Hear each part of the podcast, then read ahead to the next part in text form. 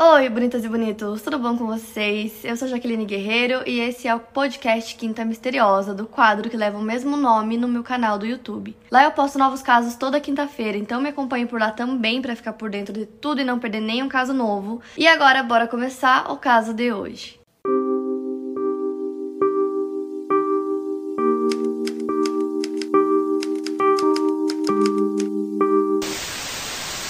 Richard David Falco nasceu no dia 1 de junho de 1953 em Brooklyn, Nova York. Filho de Betty Brother e Joseph Clayman, a Betty cresceu no Brooklyn. Ela era uma mulher pobre, judia. Ela já tinha uma filha quando ela conheceu e começou a se relacionar com o pai é, do Richard, né, com o Joseph. E aí pouco tempo depois ela acabou engravidando dele, só que ele não gostou muito da notícia. Ele falou que não queria outra criança. Então assim que o Richard nasceu, ele foi colocado para adoção logo nos primeiros três dias de vida.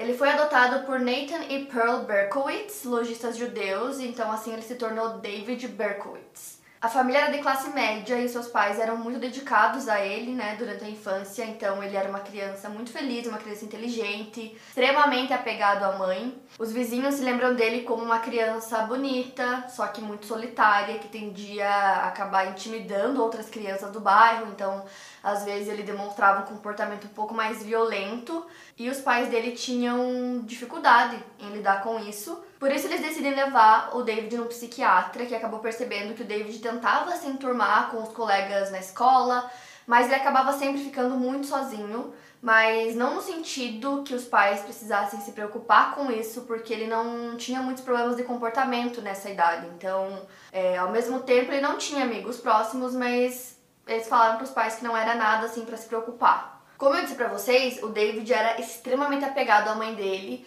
Só que ela acabou falecendo, ela teve câncer de mama, então ela faleceu em 1967. O David tinha 14 anos de idade, então ele estava ali entrando na adolescência e aí é, ele foi ficando cada vez mais sozinho, mais solitário. Então ele foi se isolando cada vez mais depois que isso aconteceu, as notas começaram a cair na escola. Ele era bem religioso e aí quando ele perdeu a mãe, é, a fé dele ficou muito abalada, então um tempo depois disso ele começou a se interessar por judaísmo, mas não durou muito tempo, logo ele perdeu totalmente a fé. Então assim, ele já era extremamente sozinho desde criança, depois que isso aconteceu, só foi ficando cada vez pior. E uma informação bem importante é que o David ele não conseguia se relacionar com as pessoas é, de forma alguma, ele não conseguia ter amigos, ele não teve nenhuma namorada na escola. Então é importante pegar essa informação que ele simplesmente não conseguia se relacionar com ninguém de forma alguma para tentar entender mais pra frente todas as coisas que ele iria fazer. Então assim, na época que a mãe do David faleceu, eles estavam prestes a se mudar. E aí é, a família estava muito animada com a mudança e tal, mas aí como ela faleceu antes, acabou que só o David e o pai se mudaram para um apartamento que moravam só os dois. E logo depois que a mãe dele faleceu, como falei pra vocês, ele ficou bem pior e a instabilidade mental dele foi cada vez ficando pior também. Então ele tinha na cabeça dele que ele ia mudar para esse lugar novo com a família, que não aconteceu porque foi só ele e o pai. E aí, um tempo depois, o pai dele conheceu outra mulher, começou a se relacionar com ela, acabou casando com ela. E o David não gostava da madrasta, não se dava bem é, com ela, então ele tinha muito esse sentimento assim de isolamento é, e de abandono por parte de mulheres, né? Então ele se sentiu abandonado pela mãe, é, não conseguia se relacionar né, com essa madrasta, não conseguia gostar dela, então a situação estava bem difícil. Em 1971, ele tinha 18 anos, ele se alistou no exército dos Estados Unidos e durante o tempo que ele serviu, ele acabou indo para a Coreia do Sul e lá ele acabou se destacando como um atirador muito competente. E nesse meio tempo, o pai dele acaba se mudando para a Flórida e enquanto ele estava no exército, ele ainda não tinha tido nenhuma relação sexual. A única relação que ele teve é, durante os três anos que ele serviu foi com uma prostituta e aí ele acabou se contaminando com uma doença venérea e isso pode ter ajudado ele a desenvolver ainda mais um certo ódio pelas mulheres. Também dizem que nesse tempo ele consumia drogas todos os dias. Então ele é mandado de volta para os Estados Unidos, ele para com as drogas, é, mas ele meio que estava muito perdido nessa fase da vida dele, ele não sabia o que fazer consigo mesmo. E ele estava se sentindo muito desolado, então em 1974 ele volta para Nova York, né, sua cidade natal, e aí ele decide ir atrás dos seus pais biológicos E ele acaba conseguindo entrar em contato com a mãe biológica dele e foi aí que ele descobriu tudo sobre o seu nascimento. Ele descobriu que o nome da mãe dele era italiano, descobriu que o pai dele biológico era judeu e que eles foram amantes quando eles se conheceram e que esse foi um dos motivos é, do porquê que ele foi colocado para adoção. Então, novamente, ele tem mais uma vez esse sentimento de abandono ele até começou a estabelecer um relacionamento com a família biológica dele, é, até com a meia-irmã dele também, é, que era mais velha que ele, se chamava Roslyn. E eles acolheram ele de braços abertos, porém, com o tempo ele acabou perdendo o interesse em continuar vendo sua família e aí meio que cortou o contato com eles. Então agora, né, como o pai dele tinha mudado pra Flórida, ele estava sozinho em Nova York, morando sozinho lá. E aí ele começa a procurar por emprego, ele consegue um emprego como segurança e também consegue um emprego como motorista de táxi. E aí no ano seguinte, a saúde mental dele continua piorando e nessa época ele começa a cometer incêndios criminosos por Nova York. Ele começa a ter fogo em prédios, em casas. É, e ele escreve uma carta pro pai dele. Nessa carta meio que é, dá pra perceber que ele não tava bem, que ele tava meio paranoico. É, mas nessa época não conseguiram descobrir que ele que estava causando todos aqueles incêndios. E para vocês terem uma ideia, ele fez 1488 incêndios por Nova York.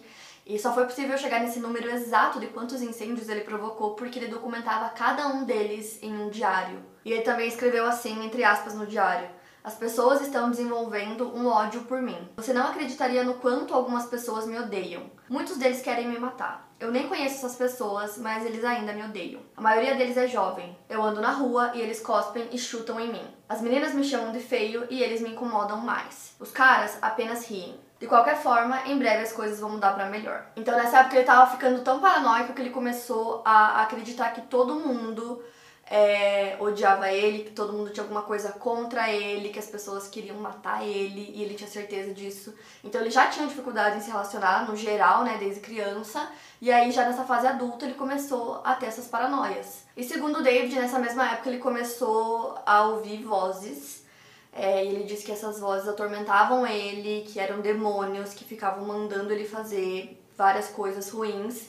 E aí essas vozes começaram a mandar ele matar. E aí, no dia 24 de dezembro de 1975, ele disse que estava ouvindo essas vozes e que ele se deixou levar pelos pedidos das vozes. E ele correu atrás de duas meninas, uma delas tinha só 15 anos de idade, então ele correu atrás delas com uma faca. Ele conseguiu ferir uma delas, mas as duas saíram com vida. Não muito tempo depois, em janeiro de 1976, ele se muda para o subúrbio de Nova York, para Yonkers, e lá ele vai morar em um apartamento que abrigava tipo duas famílias. Então ele se eu não tô enganada, morava no segundo andar. E aí, nessa mesma época, ele começa a acreditar que todos os cachorros da vizinhança são demônios e ele escuta esses cachorros falando com ele, mandando ele cometer crimes, mandando ele assassinar mulheres jovens e bonitas. E aí tinha um pastor alemão que morava nessa mesma casa dele, que ele jurava que era um demônio. E aí, logo que ele mudou, é, um dos cachorros da vizinhança parece morto. E aí ninguém sabe como, o que aconteceu mas por conta desses relatos dele, acredita-se que foi o David. Então, basicamente, o David explica que ele acreditava que os cachorros tinham sido possuídos é, por demônios que mandavam fazer todas essas coisas. E também nessa mesma época, é, muitos cachorros começaram a aparecer mortos pela vizinhança logo depois que ele mudou. Além desse primeiro, foram aparecendo cada vez mais. É, e muitos incêndios também nas redondezas. E nesse mesmo contexto, ele começa a acreditar que os seus vizinhos também são demônios. Então, em abril do mesmo ano, ele acaba se mudando para um outro prédio, ainda em Yonkers, e lá também tinham pessoas que moravam com seus cães. Um dos seus vizinhos, chamado Sam Carr, tinha um Golden Retriever que se chamava Harvey. E o David acreditava que o cachorro tinha implorado para ele que ele o matasse, e dessa mesma forma, ele alega que ele via o Sam, esse vizinho dele, como um poderoso demônio. Aí outro homem chamado Jack Cassara, ele morava em New Rochelle e ele recebeu uma carta muito estranha, onde o autor escrevia que desejava melhoras para ele após sua queda, e junto com a carta veio uma foto de um pastor alemão, e essa carta teria sido assinada por Sr. Carr e sua esposa do distrito de Yonkers. Porém, o Jack não se lembrava de quem poderia ser o autor dessa carta, ele entrou em contato com os Carr e eles disseram que também estavam recebendo cartas estranhas, e aí o filho do Jack acabou se lembrando de um inquilino que foi embora e que não voltou para pedir de volta o depósito que ele deu para conseguir o apartamento. Esse inquilino era o David. Então a polícia foi notificada sobre essas cartas. O Craig Glassman, que era na época o vice-xerife e por coincidência também era vizinho do David, também recebeu uma carta anônima que falava sobre ele e os Carr e os Cassara fazerem parte de um clã satânico. Então eles receberam essas cartas, né, essas três famílias e o filho do Jack meio que conseguiu ligar essas cartas ao David, né, que tinha sido o inquilino deles. Mas eles não fizeram nada sobre isso, como nada aconteceu meio que ficou por isso mesmo. E aí, em junho do mesmo ano, o David viaja para o Texas e ele aparece de surpresa na casa de um homem chamado Bill Parker, que ele tinha conhecido no exército. Chegando lá, ele fala pro Bill que ele queria comprar uma arma. Porém, no Texas você só pode comprar uma arma se você tiver carteira de motorista. Então, o Bill leva o David até uma loja de armas.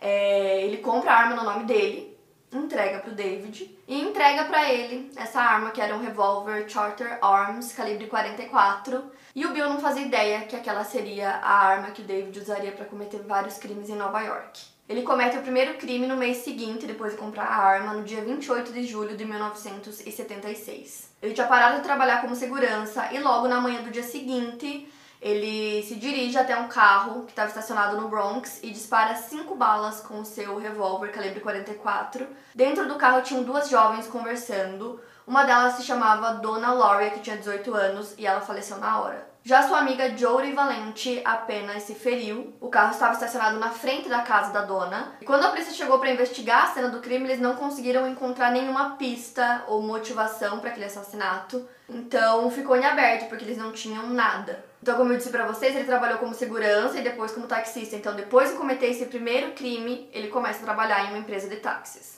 Quando falaram sobre esse primeiro crime que ele cometeu é, nos jornais e na mídia, se referiam a ele como o assassino do calibre 44.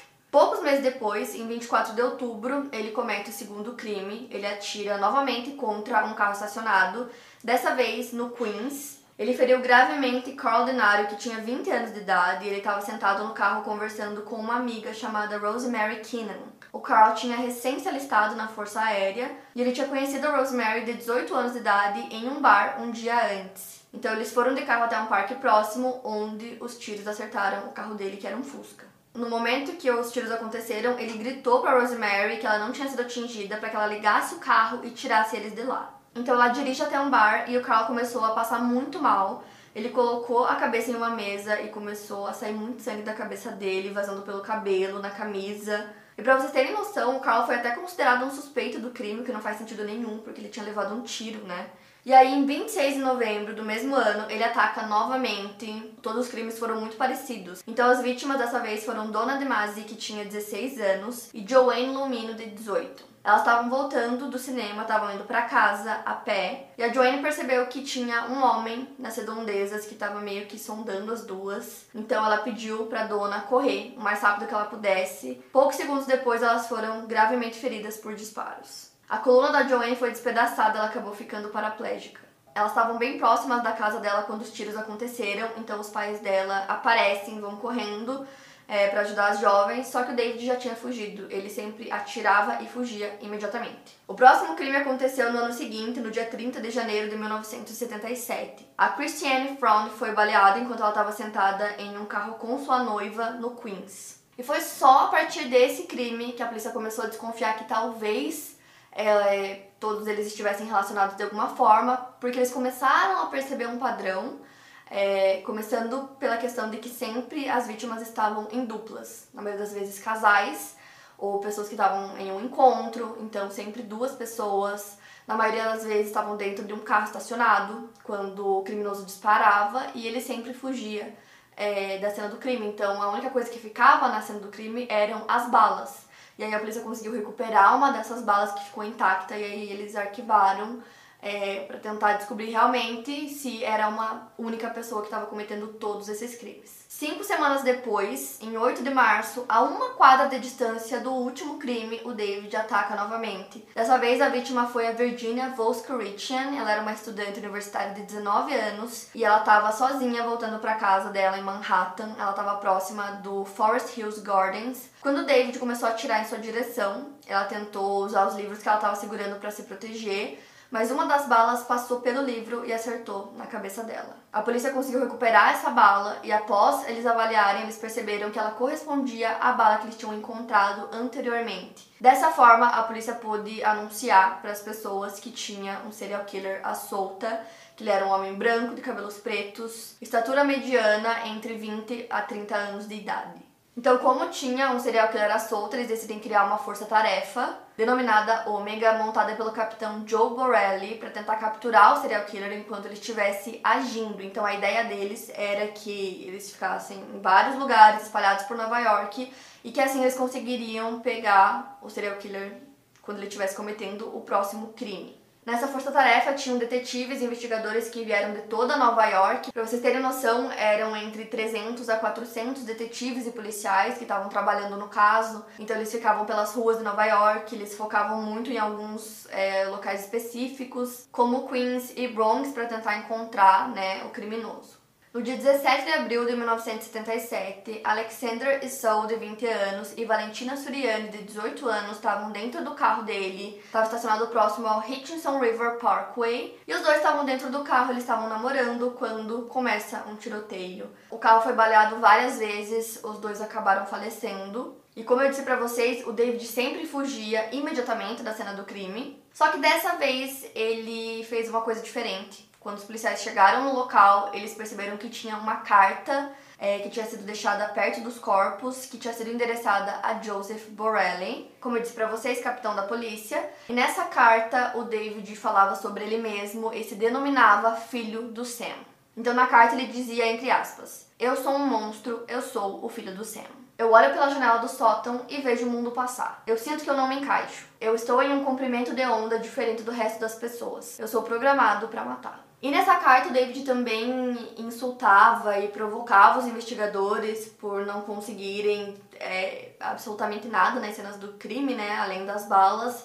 Era a única evidência que eles tinham, então eles não tinham ideia de quem poderia ser o assassino. Ele também mandou uma carta para um colunista chamado Jimmy Breslin do New York Daily News, né, de um jornal que estava cobrindo todo o caso.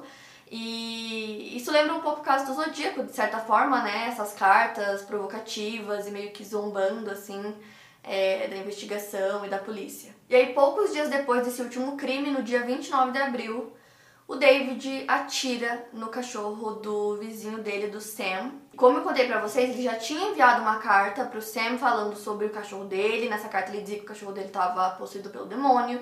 Ele também tinha mandado outras cartas que eu citei pra vocês para outras pessoas que eram vizinhos ou os proprietários dos imóveis que ele já tinha morado. E todas as cartas eram muito estranhas, o conteúdo era muito bizarro. E aí, como eu disse pra vocês, eles meio que tinham relacionado essas cartas ao David. Então, quando é, isso aconteceu, eles conversaram entre si e decidiram levar essas cartas e conversar com a polícia porque eles acreditavam que talvez o filho do Sam fosse o David. Então eles fazem isso, só que tinha essa força-tarefa que eu falei pra vocês, e eles recebiam dicas o dia inteiro. Então as pessoas estavam morrendo de medo, mandavam várias dicas. Eu acho que é meu vizinho, eu acho que é tal pessoa porque tá, agiu estranho. Então eles estavam recebendo muitas dicas. E numa investigação assim, pode ser qualquer pessoa, porque eles não tinham praticamente nenhuma evidência, então eles não tinham retrato falado, é, eles não tinham nenhuma. nada assim muito concreto. Então qualquer dica que chegasse para eles poderia ser a dica que levaria ao criminoso. Então eles tinham que investigar tudo, tudo que chegava. Então essa informação é repassada para a força-tarefa, mas além dela tinham milhões de outras que eles precisavam investigar. E com isso estavam começando a aparecer algumas pessoas que estavam sendo consideradas pessoas de interesse, né, para a polícia, possíveis suspeitos que poderiam ser, né, o criminoso, o filho do Sam. E aí eles tinham que investigar tudo isso, então era muito difícil é, investigar tudo, né, de uma forma rápida para chegar numa pessoa, já que era muita coisa. E aí, no dia 30 de maio, tinham centenas de policiais pelas ruas, né, buscando o filho do Sam, tentando capturar ele. Aí o David vai e manda mais uma carta pro New York Daily News. Nessa carta, ele falava um monte de coisa, ficava enrolando, falou muita coisa sem sentido, mas ele também falava entre aspas: Eu ainda estou aqui, como um espírito vagando na noite, com sede, fome, raramente parando para descansar, ansioso para agradar ao Sam. No mês seguinte, dia 26 de junho, a Judy Placido e o Sol Lupo estavam sentados no carro dele. Eles tinham acabado de sair de uma discoteca no Queens quando eles foram feridos por balas, né, que o David tinha disparado. Então, nessa altura, a população estava extremamente preocupada né, com o que estava acontecendo. Então, os restaurantes, as casas noturnas em Nova York estavam todas perdendo movimento, é, a ponto de quase fechar, porque as pessoas estavam aterrorizadas. Então, à noite não tinha tipo ninguém na rua. Então, logo que começava a anoitecer, as pessoas corriam para suas casas, as pessoas estavam com medo. Elas andavam nas ruas com muito medo de que elas fossem a próxima vítima do filho do Sam. Toda noite a patrulha saía pelas ruas de Nova York, eles focavam é, principalmente em locais que eram muito frequentados por casais jovens, como parques, é, lugares com estacionamento grande, lugares nesse sentido, mas eles não sabiam onde ou quando o filho do Sam atacaria novamente. O Bob Violante tinha conseguido um emprego na Wilhelmina Modeling Agency, onde ele iria trabalhar como modelo. Então, na noite seguinte, ele foi comemorar o novo emprego em um evento que estava acontecendo em um lugar chamado Beef Steak Charlie's, que naquela noite estava bem cheio, o que não estava acontecendo com frequência, como eu disse para vocês, as pessoas não estavam saindo muito à noite. E foi lá que ele conheceu a Stacy, ele se encantou por ela, eles conversaram por horas e combinaram de sair no sábado, dia 31 de julho. Então eles saíram juntos, assistiram ao filme New York, New York, depois foram até o carro dele e dirigiram até Shore Parkway e pararam perto tipo de um rio onde tinham uns brinquedos de criança, tipo balanços, e eles foram nos balanços como crianças mesmo, estavam se divertindo muito. E o Bob conta que ele viu um cara que tava ali no parque também e que o cara era meio estranho, tava sozinho, mas que ele não pensou nada disso, assim, só viu que era um cara que tava lá. E aí os dois voltam pro carro dele e apenas dois minutos depois o David dispara contra o casal. E o Bob conta que ele ficou inconsciente por alguns segundos e ele percebeu que ele ainda estava vivo quando ele escutou a voz da Stacy. Um dos tiros pegou no olho dele, então mesmo com o ferimento, mesmo sem conseguir enxergar direito, ele foi até um poste de luz que estava bem próximo do carro e começou a gritar, pedindo ajuda, dizendo que ele tinha sido baleado. Ele volta pro carro dele e fica pressionando a buzina até que a bateria do carro acabasse. E aí uma pessoa vê tudo que estava acontecendo, chama uma ambulância, eles são levados para o hospital. E como eu falei para vocês, o Bob levou um tiro é, no olho, foi no olho esquerdo, que atravessou e pegou até o olho direito. Então ele acabou perdendo completamente a visão do olho esquerdo e ficou só com 20% da visão do olho direito. Enquanto a Stacy Moskowitz, né, que foi a garota que estava com ele naquele dia, ela tinha 19 anos, ela acabou falecendo 18 horas depois devido aos ferimentos graves. E quando eles chegaram no hospital, os médicos disseram que o Bob não ia sobreviver e que a Stacy ia sobreviver, e acabou acontecendo o contrário. Então, nessa altura, a polícia tinha percebido só algumas poucas semelhanças entre os crimes que eram sempre duplas, normalmente estavam dentro de um carro. E aí eles começaram a perceber que além disso, é, os crimes sempre aconteciam à noite, então sempre estava escuro, como eu falei, em locais é, onde os jovens, né, casais, namorados, pessoas que estavam em um encontro, costumavam ir. Então eram parques, lugares assim bem conhecidos por casais. E além disso, também eles começaram a perceber que tinha é, muita semelhança entre as vítimas mulheres. Todas elas eram muito jovens, muito bonitas e praticamente todas tinham cabelo não muito longo, tipo um pouco para baixo do ombro, cabelo castanho. Então aí eles começaram a perceber que realmente tinha é, um padrão né, nas vítimas mulheres. E quando eles descobriram isso, e óbvio que tudo que eles podiam falar para ajudar as pessoas eles falavam, então muitas mulheres começaram a pintar o cabelo de loiro, a cortar o cabelo para não ficar né, nesse padrão que o serial killer tinha escolhido para as mulheres. Muitas mulheres se mudaram de Nova York, né? A cidade estava toda em pânico com os crimes que estavam acontecendo. Nessa mesma época houve um blackout de 25 horas e uma onda de calor escaldante, então a cidade estava um caos. Basicamente, o David, que era né, uma única pessoa, conseguiu aterrorizar uma cidade que tinha 8 milhões de pessoas. Então, logo depois disso, os investigadores começam a investigar aquelas cartas, né, que eu falei para vocês que o David tinha mandado para algumas pessoas. Nisso aparece é, a primeira testemunha ocular, né? É, então ele vai até a delegacia e fala que naquele mesmo dia que aconteceu esse último crime, ele viu um homem que parecia estar segurando uma arma poucos minutos antes do crime acontecer. E até então o que se sabia sobre a aparência física né, do criminoso eram basicamente pouquíssimas coisas que as vítimas conseguiam se lembrar né, no momento do ataque, no momento de pânico, o que não era praticamente nada, então eles não conseguiam ter é, um retrato falado do criminoso. E aí essa testemunha conseguiu ver bem ele, então foi só aí que eles conseguiram ter as primeiras características realmente de quem poderia ser, né, o filho do Sam. E além disso, essa testemunha lembrou de uma informação extremamente importante que aconteceu naquele dia também, que ela viu que tinham dois policiais que estavam aplicando multas nos carros que estavam lá em volta do parque. Então nisso eles começaram a procurar todas as multas que foram emitidas naquela noite e assim eles chegaram ao nome do filho do Sam, né, no David Berkowitz. Então, a essa altura, eles ainda não tinham muitas evidências para comprovar que realmente era o David, mas o nome dele já estava ali, né, sendo citado como uma pessoa de interesse. Poucos dias depois, acontece um incêndio criminoso no prédio onde o David morava, e um dos vizinhos dele, chamado Craig, foi entrevistado pela polícia, e ele mostra para a polícia várias balas de revólver que foram deixadas na porta dele, e também mostrou algumas cartas muito esquisitas que ele recebia. A polícia notou várias semelhanças na escrita dessas cartas com as cartas que eles já tinham, né, que tinham sido enviadas para a família Carr e para a família Cassara. Então, nesse mesmo contexto, a polícia estava começando a investigar o David até que eles recebem uma ligação de um homem que depois vai até a delegacia conversar com os detetives, e esse homem era o Sam Carr.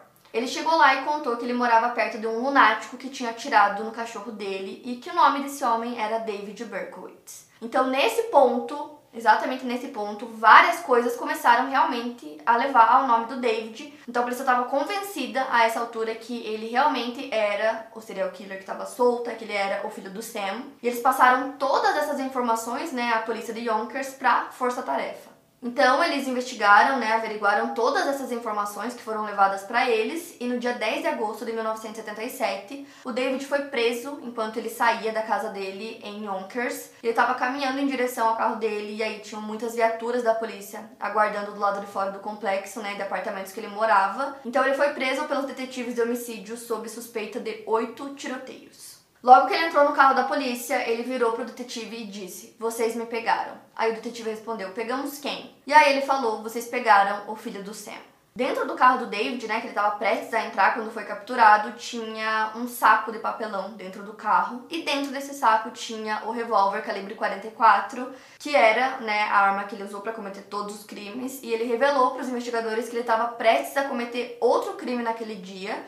Então a polícia pega, né, esse revólver e imediatamente a notícia se espalhou pela cidade que o serial killer finalmente tinha sido preso. As pessoas começaram a comemorar, para vocês terem noção, estavam dando drinks de graça nos bares, comemorando que finalmente o caos ia acabar. Então eles chegam na delegacia e logo de cara, como eu falei para vocês, o David admitiu que ele era o filho do Sam. Quem fez o primeiro interrogatório com ele foi o sargento Joe Coffey Chamberlain, e nesse interrogatório, o David falou sobre cada um dos ataques que ele cometeu, ele deu todos os detalhes possíveis e imagináveis sobre cada um. Ele ficou falando durante três horas. O sargento conta que durante esse tempo ele ia relatando as coisas com um sorriso no rosto e que ele praticamente não piscava. Quando perguntaram para ele qual era a motivação dos crimes, ele disse que era a conexão que ele tinha com o demônio. Que foi ele que mandou ele cometer esses crimes, que ele dizia quando ele deveria fazer e que ele se comunicava com ele através do cachorro que pertencia ao seu vizinho Sam Carr. Ele também disse que ele sentia que o demônio tinha um poder sobre ele e que ele tinha que fazer tudo o que ele mandava. Ele também disse que o cachorro do Sam tinha ordenado ele a matar o seu dono, afirmando que o próprio Sam era o diabo.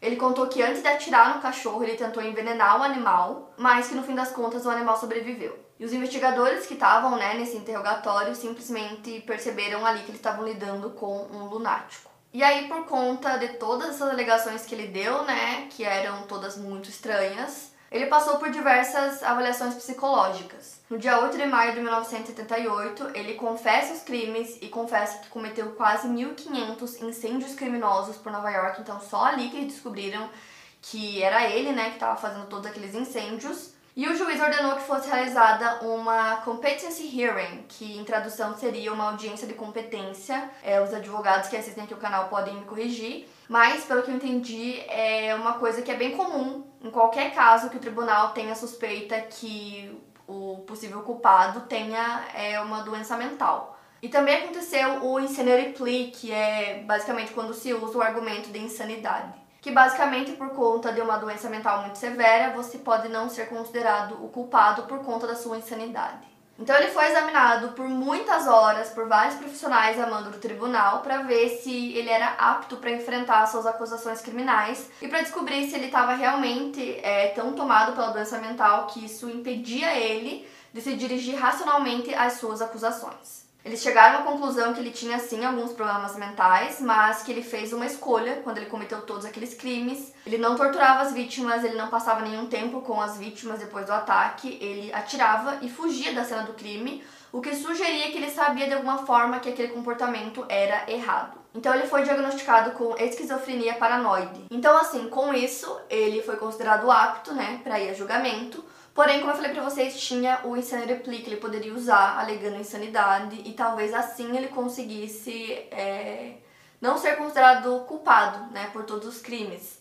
E aí, mais ou menos nessa mesma época, ele começa a dizer que ele estava se sentindo arrependido, que ele não queria ter cometido todos aqueles crimes, que ele estava depressivo. E a essa altura todo mundo acreditava que ele ia usar o argumento de insanidade. E aí tem uma coisa que aconteceu que eu vi em um documentário, vou deixar pra vocês na descrição, que eu achei assim, que eu precisava citar pra vocês, que dizem que antes né, do julgamento dele, ele conseguiu um encontro com é, uma mulher então foi tipo só ele e essa mulher, então os policiais não podiam ouvir o que eles estavam falando. E essa mulher era muito religiosa, então ele fazia perguntas para ela, ela conversava com Deus e dava resposta para ele. Então essa conversa dos dois durou uma hora e quando terminou, o David caminhou em direção aos investigadores. Eles falaram que ele tava com um rosto diferente, tipo com um brilho assim no olhar. E aí ele falou que ele tinha é, encontrado Deus novamente e que ele ia se declarar culpado de todas as acusações. Os advogados dele ficaram por horas conversando com ele, tentando convencer ele de não fazer isso, de declarar né, insanidade, que assim talvez ele não fosse declarado culpado. Ele falou que não, que ele não iria mudar de ideia. Então, enquanto ele estava preso, né, aguardando o julgamento, é, o caso já estava extremamente gigante, né? Antes mesmo dele ser preso, o caso já era enorme, as pessoas falavam muito sobre isso.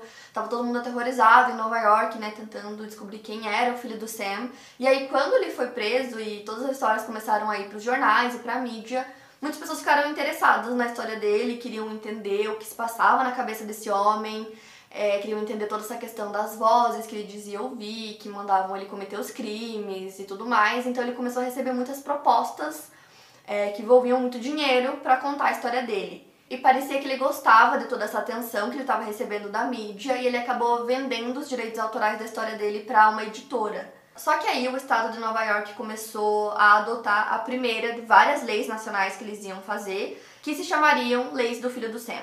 Essa primeira adotada pelo Estado retira todos os lucros que o criminoso teria, né, vendendo sua história e repassa tudo ao fundo de compensação de vítimas. Ou seja, ele não recebe lucros ou royalties das vendas de qualquer coisa feita por ele ou que outras pessoas façam sobre a vida dele. E quase todos os estados possuem leis parecidas, né, que foram aprovadas e elas são popularmente chamadas de leis do filho do Sam. Em 5 de agosto de 1978, o David entra no tribunal e ao invés de pedir um julgamento, né, que era o que todo mundo esperava que ele fizesse, ele se declara culpado de todas as acusações, o que basicamente encerra o caso. Então ele se declara culpado pelos crimes, né, que no total foram seis mortos e sete feridos nos tiroteios, e também por todos os incêndios que ele começou. Durante sua audiência de condenação, ele tentou pular uma das janelas do tribunal. Naquele dia, ele estava bem descontrolado. É, essa sala que ele estava ficava no sétimo andar, então, quando ele tentou pular, é, no momento da decisão do juiz, vários policiais tentaram segurar ele. Ele até machucou alguns policiais. Ele foi condenado pelos seis assassinatos, recebendo penas consecutivas que totalizaram 365 anos de prisão.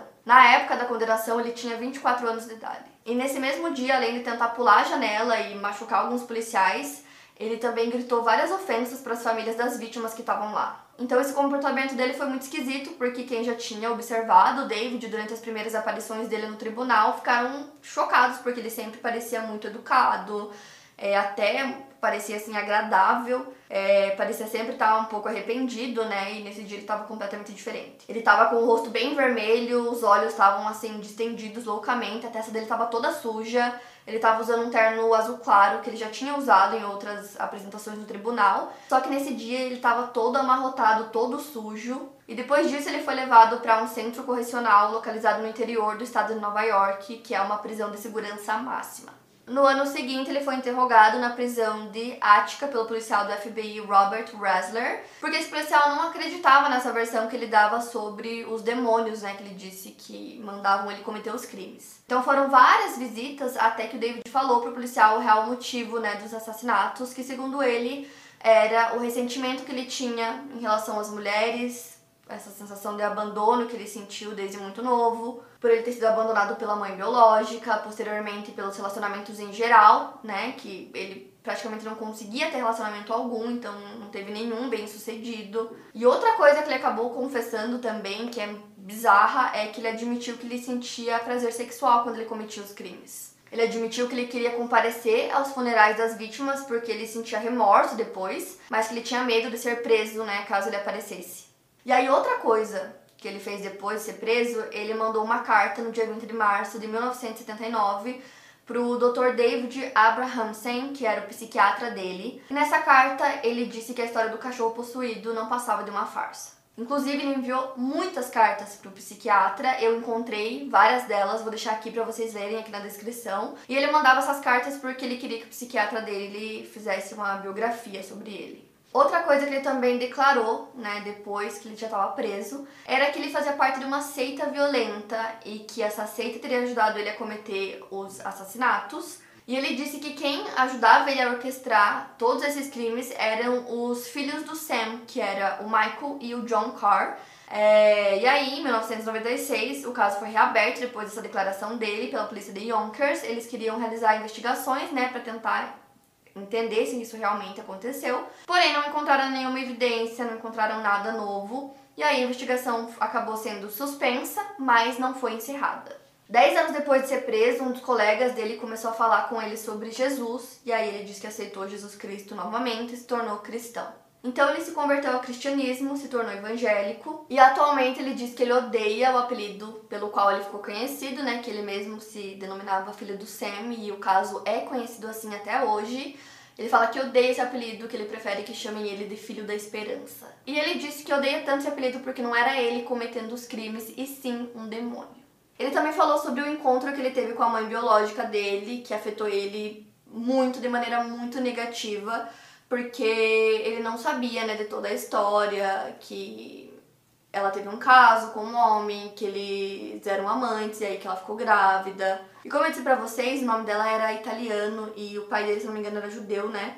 E aí muitas das vítimas dele também eram italianos e judeus. Em 2006 ele lançou um livro chamado é, Filho da Esperança, os Diários de Prisão de David Berkowitz, e aí ele tem um site também, só que esse site é administrado pelos apoiadores dele, já que ele não tem acesso à internet. Tanto no livro como no site ele se desculpa com as famílias das vítimas e ele contribui com projetos escolares para alunos de psicologia, criminologia e sociologia que querem aprender e se aprofundar em mentes criminosas e sistema judicial. O David também deu uma entrevista para a CBS News, na verdade foi um especial que fizeram, que se chama Son of Sam the Killer Speaks e foi transmitido em 11 de agosto de 2017. Eu não consegui achar na íntegra, só alguns pedacinhos desse especial. E nele ele disse que se rendeu às forças das trevas na época em que ele cometia os assassinatos, que ele sente muito pelo que aconteceu e que ele gostaria de voltar no tempo para mudar as coisas que ele fez. Nessa entrevista ele fala sobre como mesmo que ele tentasse explicar, as pessoas não conseguiriam entender, é, não conseguiriam entender o que é andar nas trevas, que foi o que aconteceu com ele. Ele disse que na época dos crimes ele se sentia muito isolado, perdido, confuso e que ele estava